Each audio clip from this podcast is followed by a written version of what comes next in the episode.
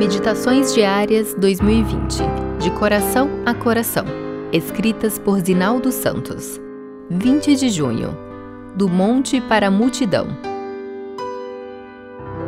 Então Pedro, tomando a palavra, disse: Mestre, bom é estarmos aqui e que façamos três tendas. Uma será tua, outra para Moisés e outra para Elias. Marcos 9, 5. Prioridade da adoração na experiência do crente e nas atividades da igreja é incontestável. Sem ela, deixamos de receber a inspiração necessária para a vida.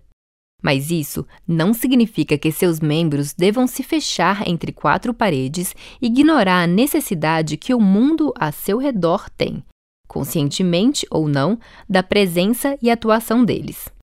A igreja não deve ser imaginada como uma comunidade que se limita a louvar, orar e meditar.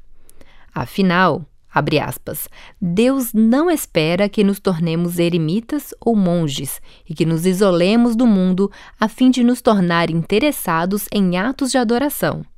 Nossa vida deve ser igual à de Cristo, nos dividindo entre o monte da oração e o contato com as multidões. Aquele que nada faz além de orar, em breve abandonará essa prática. Fecha aspas. Ellen White em Caminho a Cristo. Na experiência de adoração, o crente humilde, agradecido, disposto a obedecer e servir, se inclina diante do Altíssimo e Supremo Deus. Nessa interação, somos inspirados, motivados e capacitados a agir, de onde concluímos que a adoração genuína é o grande propulsor do envolvimento missionário dos cristãos na comunidade ao redor.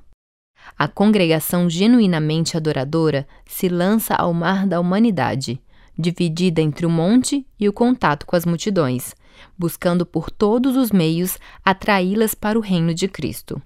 Somente o verdadeiro encontro com Deus nos fará sair do templo e causar impacto transformador nas pessoas com as quais interagimos. Necessitamos ter em mente essa realidade, assim como Pedro, no Monte da Transfiguração, necessitou entender os resultados de haver contemplado literalmente a glória de Cristo.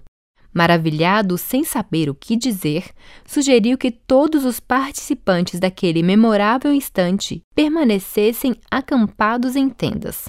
Nada mais fácil de se compreender humanamente do que o desejo de ficar para sempre junto a Jesus com toda a manifestação de sua glória. Entretanto, descer do monte e anunciar ao povo o que foi contemplado estava mais de acordo com a missão de Cristo. Jesus crucificado, ressurreto e em sua glória vindoura precisa ser anunciado. Acaso existe no cristianismo algo mais atraente do que o próprio Cristo e a esperança que ele é para nós? Nele seremos o que pretendemos ser e o que ele deseja que sejamos. Fomos criados e redimidos por ele. A ele pertencemos agora e sempre. Multidões precisam ouvir essa boa nova. Eu sou Elza Mendonça e trabalho na CPB. Thank you.